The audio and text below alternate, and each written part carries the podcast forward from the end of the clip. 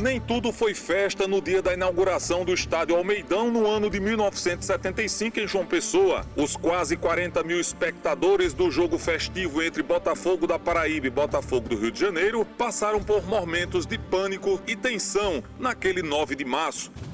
Durante a partida, inúmeras pessoas começaram a correr pelas arquibancadas, achando que a estrutura estava desabando. A correria tomou conta do local e várias pessoas, entre elas adultos e crianças, caíram no fosso que separa o gramado às arquibancadas enquanto a bola rolava. Quem estava lá era o jogador de futsal, campeão pelo Esporte Clube Cabo Branco e seleção paraibana nos anos 90, Ricardo Ambrosio. Aos 11 anos na época, foi ajudado a sair do pânico pelo goleiro do Botafogo Carioca, o Endel. Ricardo Ambrosio conta um pouco dessa história.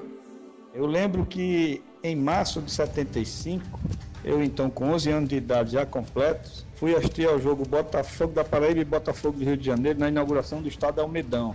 Fui com minha irmã, eu então namorado dela. Em determinado momento do jogo, não lembro o que foi no segundo tempo, gritaram vai cair. Eu estava no meio da torcida, no meio mesmo, na arquibancada da Sol, do lado Sol. E eu lembro que fui rolando por cima do povo, o povo pisando, o povo sendo chutado, jogado. Então, em determinado momento, quando eu me vi, eu estava dentro do fosso. O fosso tinha muita madeira, muita tábua, muito cimento e, e várias pessoas lá desesperadas. Então, os jogadores das duas equipes foram ajudar a retirar esse pessoal do fosso. E eu lembro que quando eu vi, foi uma luva. Quando eu olhei, era o Wendel, o então goleiro do Botafogo. Então, ele me puxou com aquela mão dele pelo braço, me jogou no campo. Então, foi onde eu me lembro como se fosse hoje ele me puxando do fosso. E eu fiquei atrás de um dos gols até terminar o jogo. O jogo depois continuou. Se eu não me engano, foi no segundo tempo. Eu, eu fiquei lá procurando minha irmã, o, o, som. Tinha um carro de som lá que ficou anunciando meu nome.